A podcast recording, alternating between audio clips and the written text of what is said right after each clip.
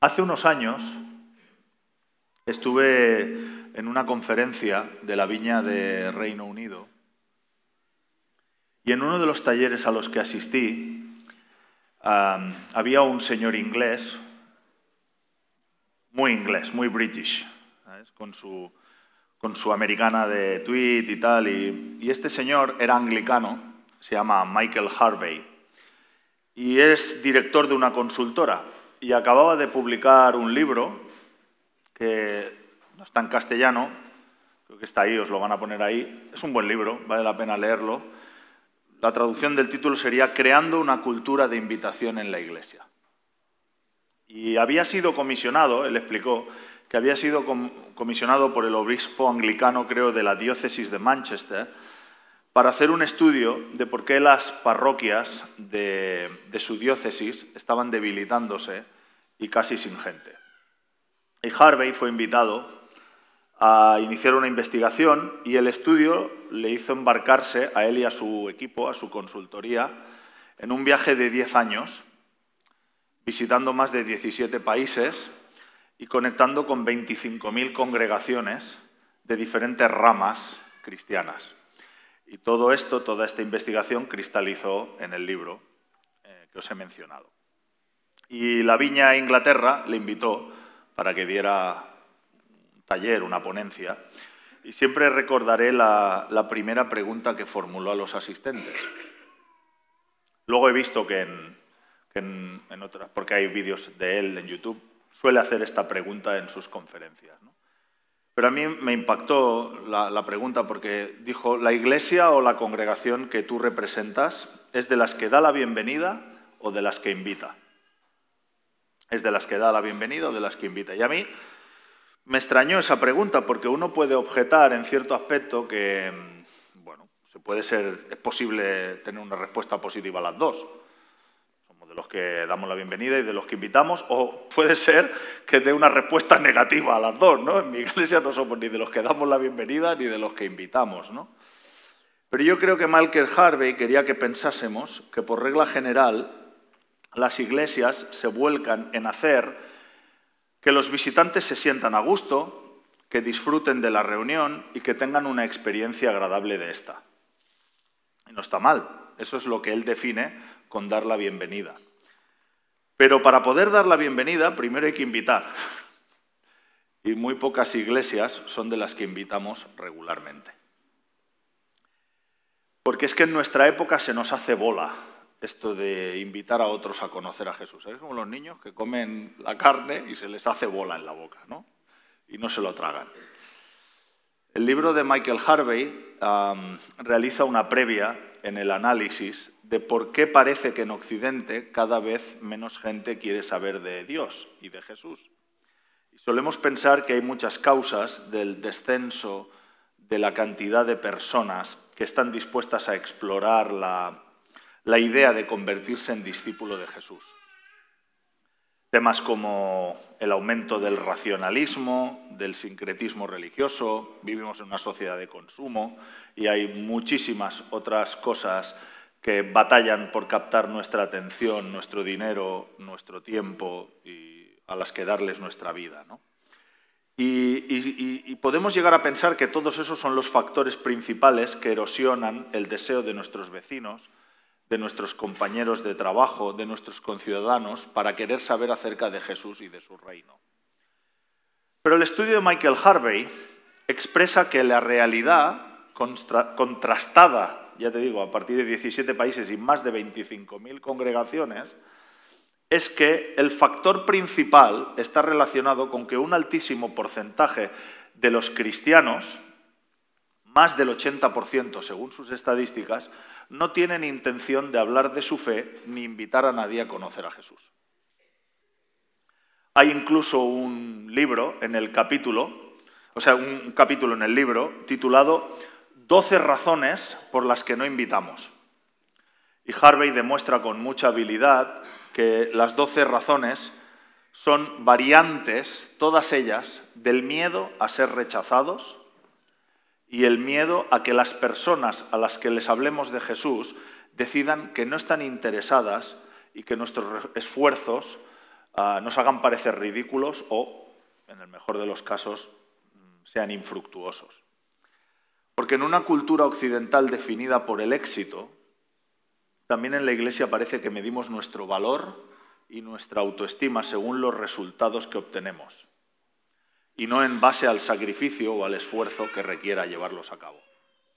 Así que de una manera brillante, Harvey conduce al lector a reflexionar en el hecho de que ningún ser humano puede producir que otro quiera seguir a Jesús. Esa es la obra del Espíritu Santo y no la nuestra.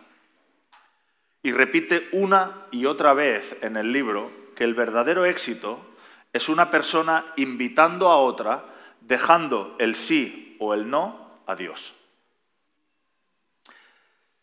Piensa un momento, quizás recordando o agradeciendo, a lo mejor las dos, tanto el recuerdo como el agradecimiento emanan, brotan en tu corazón, pensando en la persona que te invitó a explorar un poquito más de Jesús. Piénsalo un momento.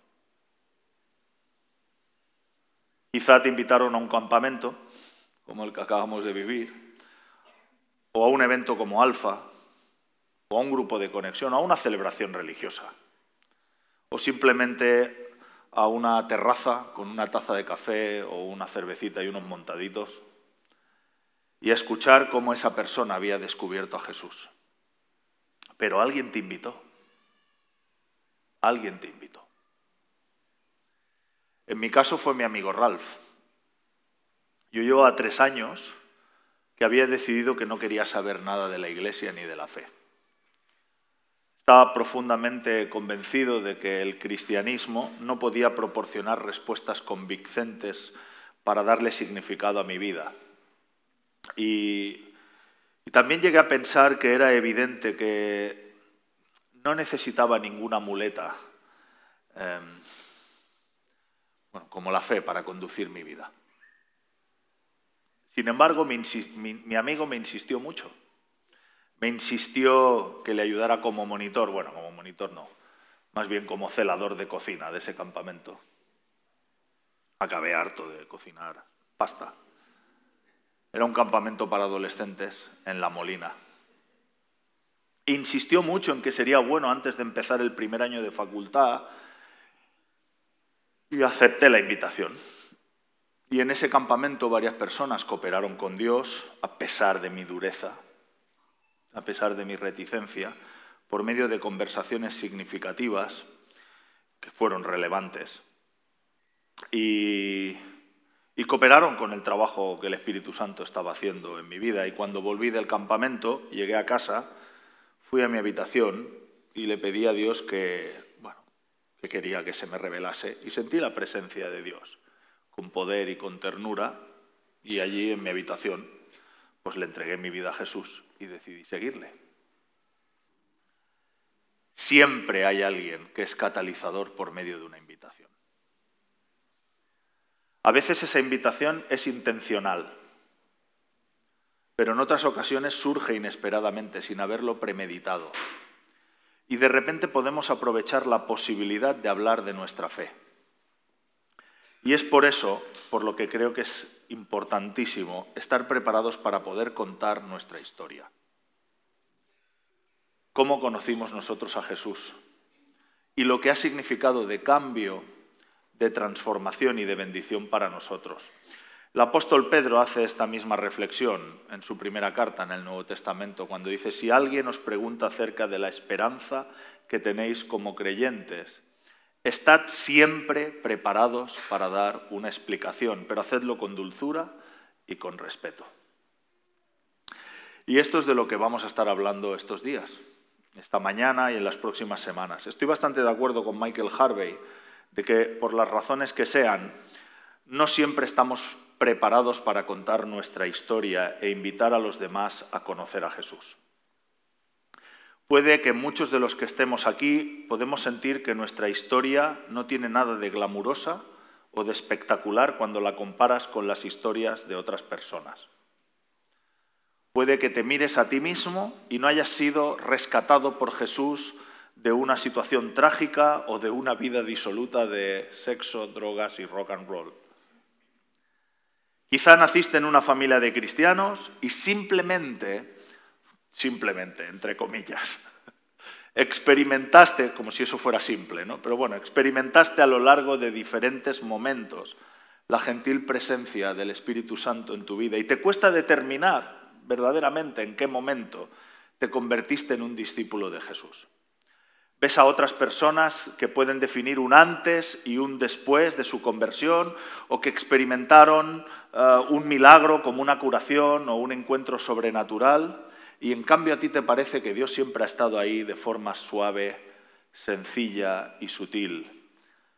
Pero da igual, porque sea cual sea la razón, el tema es que a veces no tenemos confianza en que nuestra historia personal sea relevante. Pero tu historia, tu vida, lo que a ti te ha pasado, es la conexión más personal que tú tienes con Dios. Contar tu historia es quizá la forma más poderosa en la que puedes compartir la esperanza que atesoras como creyente. Es tu historia. Nadie más, excepto quizá Dios, la conoce mejor que tú. Nadie puede decirte que no sucedió eso que estás contando. Tú eres el mayor experto en tu vida, en tu historia. Y a veces contar tu historia ayudará a otros a ver que Dios puede intervenir en su vida, incluso cuando a ellos mismos les esté siendo difícil percibirlo. Así que el objetivo de estos días, el objetivo principal es animarnos a todos, a todos los que estamos aquí, a adquirir confianza en que nuestra historia es valiosa y a creer que Dios nos va a dar oportunidades para contar nuestra historia a otras personas de forma natural, de forma, como decía el apóstol Pedro, con dulzura y con respeto y nada forzada, que servirá para bendecir a esas personas e incluso, ¿por qué no?, invitarles a conocer a Jesús. Y hay un evento en la vida de Jesús que nos muestra cómo contar nuestra historia tiene una fuerza tremenda, incluso aunque no tengamos entre enfrente nuestro una audiencia que simpatice con nosotros se encuentra en el Evangelio de Juan, en el capítulo 9. Es una historia larga, pero creo que vale la pena leerla. Juan capítulo 9. Cuando Jesús salió del templo y vio, el camino, y vio por el camino a un joven que había nacido ciego, los discípulos le preguntaron a Jesús, Maestro, ¿quién tiene la culpa de que este joven haya nacido ciego?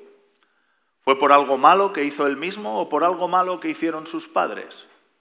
Jesús le respondió, ni él ni sus padres tienen la culpa. Nació así para que vosotros podáis ver cómo el poder de Dios lo cura. Mientras yo esté con vosotros, hagamos el trabajo que Dios mi Padre me mandó hacer. Vendrá el momento en que nadie podrá trabajar. Mientras yo estoy en el mundo, soy la luz del mundo. Enseguida Jesús hizo una cosa muy rara. Escupió en el suelo, hizo un poco de barro con la saliva y se la untó al joven en los ojos. Entonces le dijo, ve a la piscina de Siloé y lávate los ojos. El ciego fue y se lavó y cuando regresó ya podía ver. Sus vecinos y todos los que antes le habían visto pedir limosna se preguntaban, ¿no es este el joven ciego que se sentaba a pedir dinero? Unos decían, sí, es él, pero otros decían, no, no, no es él. Se parece mucho, pero no es él. Pero él mismo tenía que decirles que sí, claro que sí, que soy yo. Entonces le preguntaron, ¿cómo es que ya puedes ver? Y él respondió, un hombre llamado Jesús hizo barro, me lo puso en los ojos y me dijo que fuera a la piscina de Siloé y que me lavara. Y yo fui y en cuanto me lavé los ojos pude ver. ¿Y dónde está Jesús? Le preguntaron. No lo sé, contestó él. Cuando Jesús hizo lodo y sanó al ciego, era día de sábado, de descanso. Por eso algunos llevaron ante los fariseos al joven que había sido sanado. Los fariseos le preguntaron, ¿cómo es que puedes ver? Y el joven le respondió, Jesús me puso lodo en los ojos y ahora puedo ver. Algunos fariseos dijeron, a ese hombre no lo ha enviado Dios, porque desobedece la ley que prohíbe trabajar en sábado. Pero otros se preguntaban, ¿cómo podría entonces un pecador hacer milagros como esos? Y no se ponían de acuerdo entre ellos. Entonces le preguntaron al que había sido ciego, Ya que ese hombre te dio la vista, ¿qué opinas tú de él? Pues yo creo que es un profeta, les contestó. Pero los jefes judíos no creían que ese joven hubiera sido ciego y que ahora pudiera ver. Entonces llamaron a los padres del joven y les preguntaron, ¿es ese tu hijo? ¿Es cierto que nació ciego? ¿Cómo es que ahora puede ver? Los padres respondieron, de que este es nuestro hijo y de que nació ciego, no tenemos ninguna duda. Pero no sabemos cómo es que ya puede ver ni quién lo sanó. Preguntádselo a él, que ya es mayor de edad y puede contestar por sí mismo. Y los padres dijeron esto porque tenían miedo de los jefes de la sinagoga, ya que ellos se habían puesto de acuerdo para expulsar de la sinagoga a todo el que creyera y dijera que Jesús era el Mesías. Los jefes judíos volvieron a llamar al que había sido ciego por enésima vez y le dijeron, júranos por Dios que nos vas a decir la verdad. Nosotros sabemos que el hombre que te sanó es un pecador. Esta, es la frase pivotal de todo este texto. Él les contestó, si es un pecador no tengo ni idea. Lo que sí sé es que yo antes era ciego y ahora veo. Y saltamos al verso 35. Jesús se enteró de todo lo que había pasado y se encontró con el joven de nuevo, supongo que unos días después. Y le preguntó, ¿crees en el Hijo del Hombre? El joven le respondió, Señor, dime quién es para que yo crea en él. Y Jesús le dijo, lo estás viendo, soy yo el que habla contigo. Entonces el joven se arrodilló y adoró a Jesús y le dijo, Señor Jesús, creo en ti. Y luego Jesús dijo, yo he venido al mundo para juzgarlo, le daré vista a los ciegos y se la quitaré a los que ahora creen ver bien. Algunos fariseos que estaban allí lo oyeron decir esto y le preguntaron, ¿quieres decir que nosotros también somos ciegos?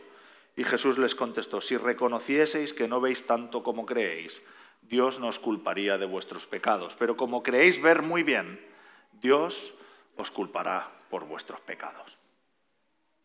Es un texto extraordinario, ¿verdad?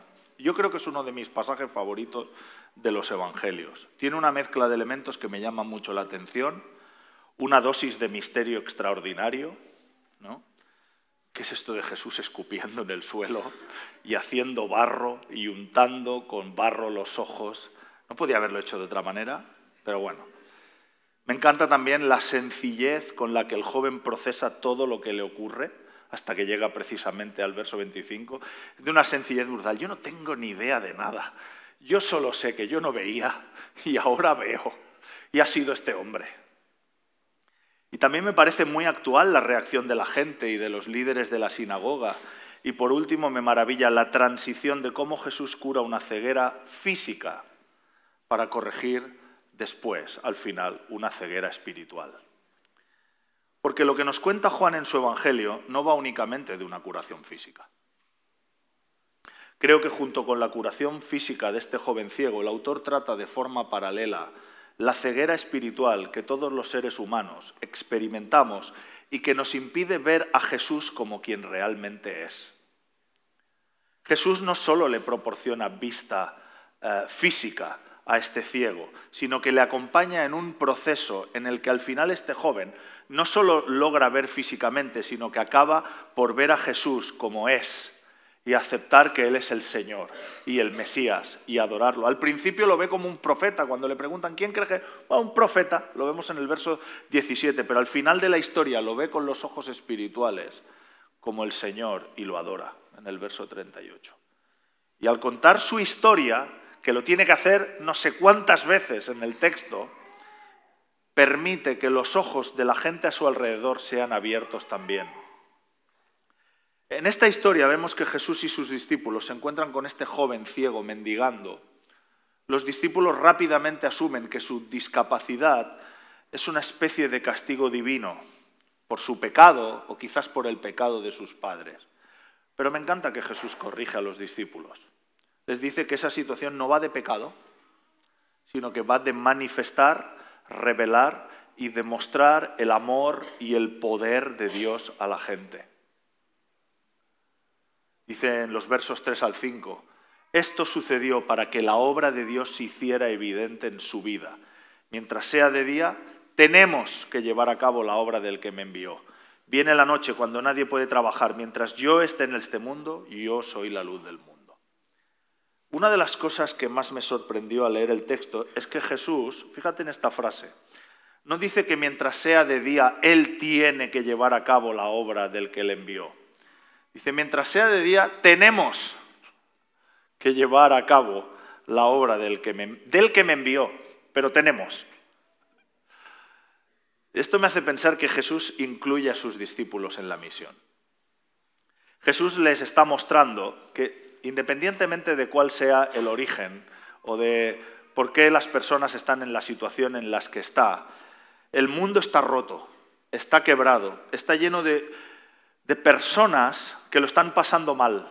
Y por consiguiente, este mundo está lleno de oportunidades maravillosas para anunciar y demostrar el reino de Dios en nuestro entorno, para que la obra de Dios se haga evidente en la vida de las personas que nos rodean. El apóstol Pablo lo, relata de la misma manera en, la carta que escribe eh, a los cristianos de Éfeso, en el capítulo 2, en el verso 10, cuando dice, somos creación de Dios, creados en Cristo Jesús para buenas obras, las cuales Dios dispuso de antemano a fin de que las pongamos en práctica. Dios nos hace cooperar con Él en traer la luz de Jesús sobre la vida de las personas. Mientras Jesús esté en el mundo, Él es la luz del mundo. Y, ¿sabes? Aunque Jesús ascendió al cielo, Jesús, y esto lo vemos en el libro de los Hechos, Jesús sigue estando presente en este mundo por medio de la acción del Espíritu Santo, que está en ti y que está en mí. Y es vital que sigamos tenemos que seguir haciendo las obras que Dios nos ha puesto delante. Hay una batalla, tal y como también dice Jesús en otro de los evangelios, en el capítulo 11 del Evangelio de Mateo. Desde los días de Juan el Bautista hasta ahora, el reino de los cielos ha venido avanzando contra viento y marea, y los valientes y decididos logran formar parte de él. Hay cantidad de oportunidades diarias a nuestro alrededor para estar dispuestos a contar nuestra historia, de lo que Jesús ha hecho en nuestra vida y de lo que puede hacer en la vida de las personas de nuestro entorno social, laboral, vecinal, familiar. Dios puede intervenir y demostrar con su poder que puede rescatar, que puede salvar, que puede curar y que puede liberar a las personas de los poderes de la oscuridad, del mal y de la destrucción, ya sean estos de origen humano o de origen demoníaco. Una de las principales maneras de hacer brillar la luz en medio de la oscuridad es contando nuestra historia, contando lo que Jesús ha hecho en nuestras propias vidas. Y por ello no se trata de juzgar como hicieron los discípulos o analizar las causas que provocaron la necesidad o los problemas que están experimentando las personas a nuestro alrededor. ¿Sabes? Tantas veces los cristianos queremos colocar el cartelito de culpa o aleccionar a las personas del por qué están experimentando el quebranto por el que están pasando, en vez de ministrar compasión y llevarles a experimentar las buenas noticias. Esto es lo que hicieron los discípulos. Eh, este tipo se lo merece, ¿no? Pero no es como Jesús opera. Aprendamos de Jesús. Y en lejos de machacar a la gente, su inclinación era mirar con compasión, con amor y desatar el poder de Dios para bendecir y liberar. Y este entronca, e, esto entronca con el texto que hemos leído al principio, con las recomendaciones del apóstol Pablo. Estad siempre preparados para dar explicación de la esperanza que hay en vosotros como creyentes, pero hacedlo con dulzura y con respeto. En esta historia es evidente que la transformación del joven se produce progresivamente. Jesús no pareció esperar que el mismo día de la curación de la ceguera de este joven, este joven lo reconociera como Señor y le adorara. De hecho, no pasó así. Eso vino posteriormente, puede que unos días después.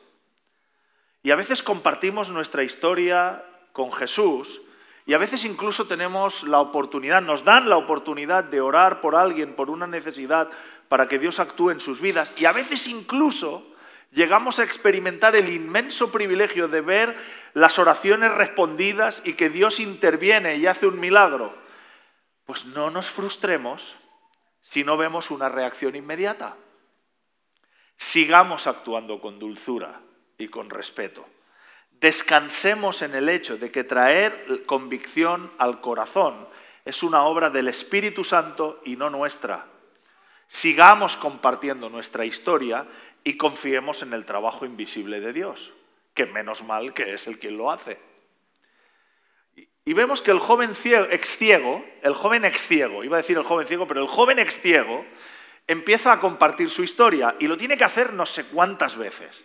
Cuando Jesús cura al joven de su ceguera, la historia, ¿sabes como cuando tienes un, trozo de, no, un trozo, sino un rollo de papel de váter o de cocina que se te escapa y empieza a rodar, ¿no? Y tú estás intentando pararlo y cuando llegas ya está casi acabado, ¿no?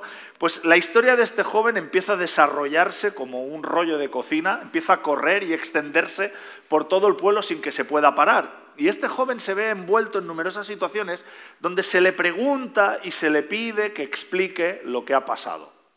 Y este hombre lo hace con sus propias palabras, con una sencillez extraordinaria sin grandes alardes de conocimiento ni de retórica. En su historia explica cuatro cosas, que es algo que yo he visto que mm, David Rotón, el pastor de la Viña Castefel, nos dice muchas veces que hagamos cuando tenemos que dar un testimonio.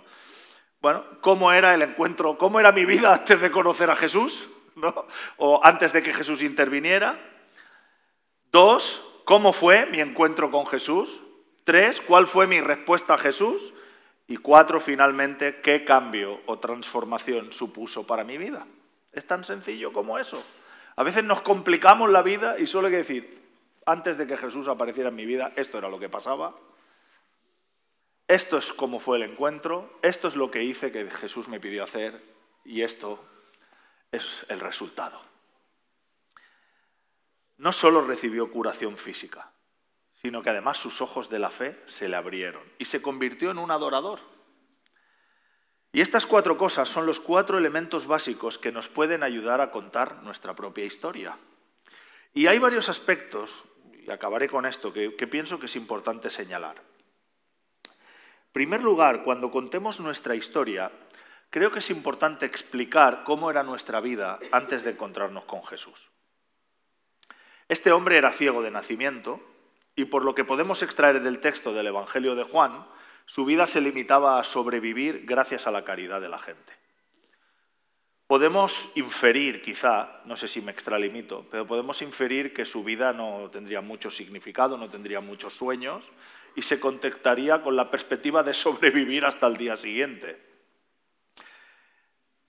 Piensa en tu historia personal.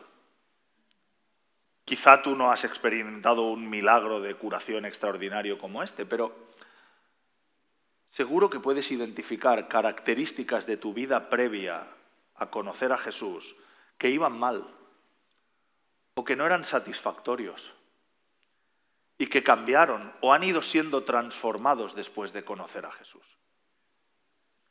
En la historia que hemos leído, este hombre experimenta una sanidad física espectacular, pero eso no es lo único que Jesús puede hacer por alguien. Jesús puede habernos liberado de una emoción dañina. Esta mañana estábamos diciendo que quizá hay algunas personas que están enfadadas, frustradas. Jesús puede habernos librado de una emoción dañina crónica como miedo, como inseguridad, como rabia, como soledad. ¿De qué te ha librado Jesús? ¿Qué puedes identificar en tu vida que Jesús ha hecho? Y es importante ser consciente de esto. Antes de conocer a Jesús, ¿cómo funcionaba mi vida?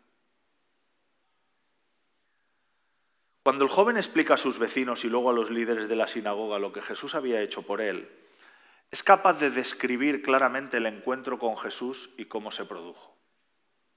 Y lo hace muy directo, sin rodeos y con sencillez. Jesús hizo barro, me untó los ojos, me envió al estanque de Siloé y cuando me lavé pude ver. Recobré la vista. No empezó a explicar rollos bananeros. Simplemente explicó lo que le había pasado, cómo fue su encuentro con Jesús. ¿Cómo fue tu encuentro con Jesús? ¿Cómo le experimentaste? ¿Le has experimentado? Esa es una pregunta que hay que hacerse.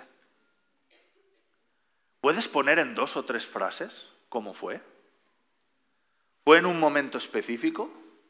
¿O fue un proceso que se prolongó a lo largo de una serie de momentos? Como os dije al principio, en mi caso fue en dos bloques. Primero en un campamento donde tuve varias conversaciones significativas sobre la fe en Jesús con diversas personas y un segundo bloque al llegar a casa donde tuve un encuentro con Jesús en mi habitación. ¿Sabes? Aquí, en este caso, habrá gente que podrá identificar un momento dramático. Mi matrimonio se caía a pedazos, ah, yo estaba enfermo y alguien oró por mí y me curó el Señor. Ah, yo vivía con una adicción terrible. habrá gente que podrá explicar y reconocer rápidamente que Jesús intervino en un momento dramático, específico, pero quizá para otros su historia será la de un proceso gradual que a lo mejor incluye, pues no sé, muchas conversaciones, haber asistido a eventos, respuestas en el vacío y en el silencio con oraciones, visitas a celebraciones de la iglesia y un largo etcétera, o un grupo de conexión. No importa tanto la manera en la que llegaste a conocer a Jesús, como el hecho de que se haya producido un encuentro con Él y por medio del cual hayas llegado a la conclusión de que las cosas que creemos acerca de Dios son relevantes, son verdaderas y funcionan. Esa es la realidad. Y hay que aprender a, en dos o tres frases, decir, ¿cómo fue mi encuentro con Jesús? Otro elemento es que a veces la gente, al oír la historia, le pregunta cosas que este joven no sabe responder. No parecía conocer mucho de Jesús este hombre. Sabía su nombre y poco más. En el verso 11 dice, bueno, ese hombre que llaman Jesús vino, porque claro, yo no sabía ni cómo era, porque no veía, y me puso, le escuché escupir, y puso barro en mis ojos y me dijo que fuera allí, ¿no? Este hombre no sabía mucho de teología. Probablemente, como era ciego de nacimiento, ni siquiera había podido asistir a aprender la Torá. No tenía ni idea de la Torá. Probablemente lo que hubiese escuchado, pero no había podido aprender a leer. Era un paria en toda, en toda su dimensión, ¿verdad? No sabía mucho.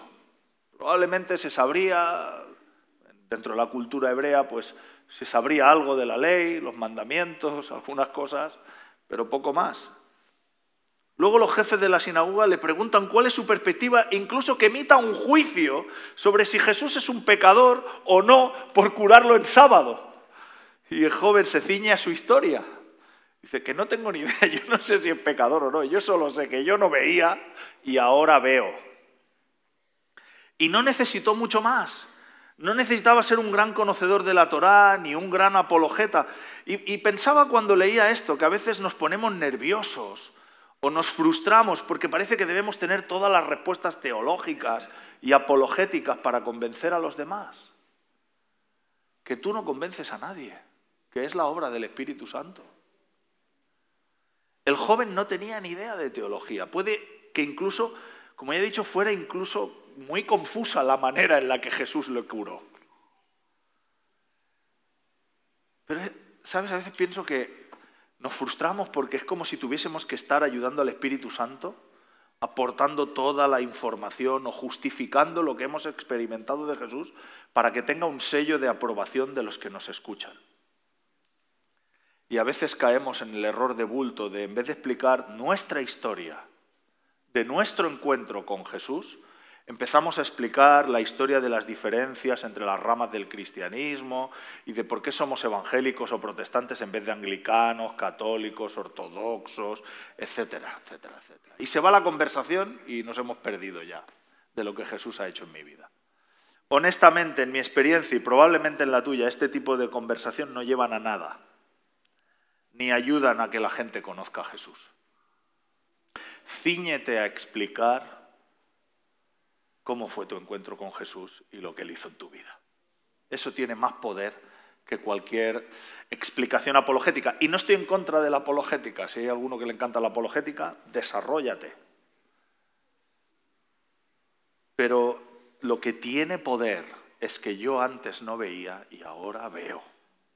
Eso es lo que tiene poder.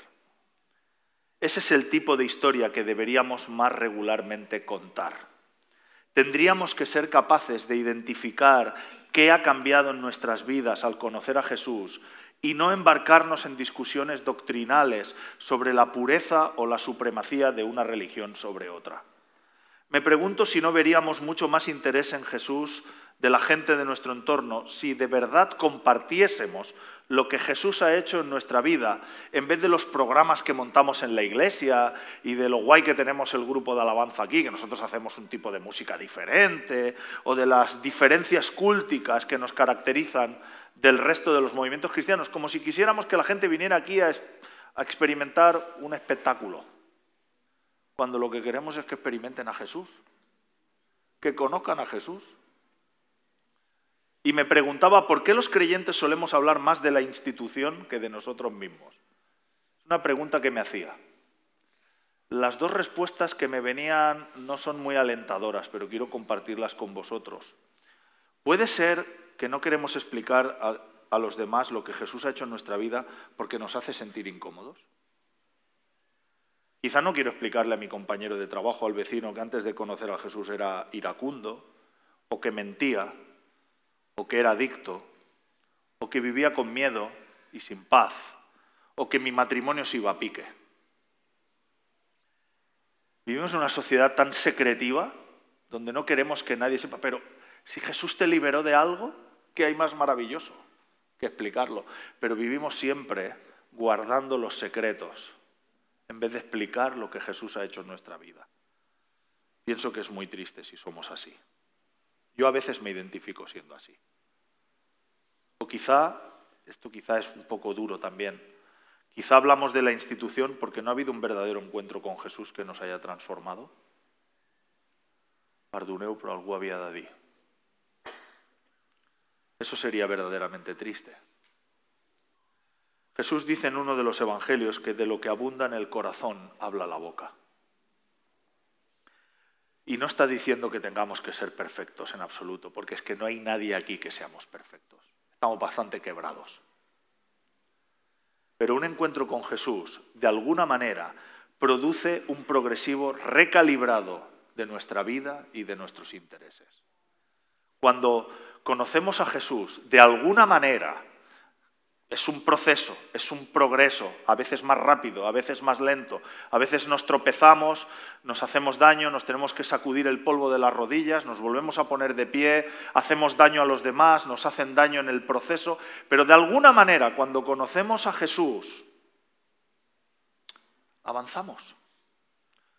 Lo que hacemos es valorar las cosas de Dios y de su reino de una manera progresiva, y las empezamos a valorar más que las del reino de este mundo. Y por consiguiente se nos llena el corazón de esas cosas. Y tiene que ir saliendo, aunque sea cuentagotas, pero tiene que ir saliendo, porque de la abundancia del corazón habla la boca. Cuando hemos recibido la compasión de Jesús, empezamos a experimentar compasión por los demás. Cuando hemos recibido el perdón de Jesús, empezamos, aunque cueste, y se nos desgarra el alma por dentro, empezamos a experimentar el perdón hacia los demás. Pero por eso a veces es más fácil hablar de la institución que de lo que Jesús ha hecho en nuestras vidas. Además, la gente tiene reacciones muy diversas. Hay incluso vecinos de este joven ex ciego que no acababan de creerse que era el ciego. No puede ser, se parece a él. Y yo digo, pero tío, que era su vecino. ¿Cómo que...? Incluso los fariseos dicen, no, no nos creemos que tú fueras ciego de nacimiento. No puede ser. Que no, no, que soy yo, tuvo que insistir varias veces el joven. Va a haber múltiples reacciones a tu historia. Cuando tú cuentes tu historia va a haber reacciones de todo tipo. Habrá gente que, quiero saber más. Y habrá gente que te tratará de loco, de imbécil, de estúpido. Pero este hombre siguió contando su historia. Cada vez que lo llamaron, ven y cuéntanos tu historia. Jesús puso barro en mis ojos, me untó, me dijo que fuera a lavarme al estanque, lo hice y veo. A ver, vuélvenoslo a contar porque no nos lo acabamos de creer. Jesús puso barro en mis ojos. Me dijo que me fuera a lavar. Lo hice y veo.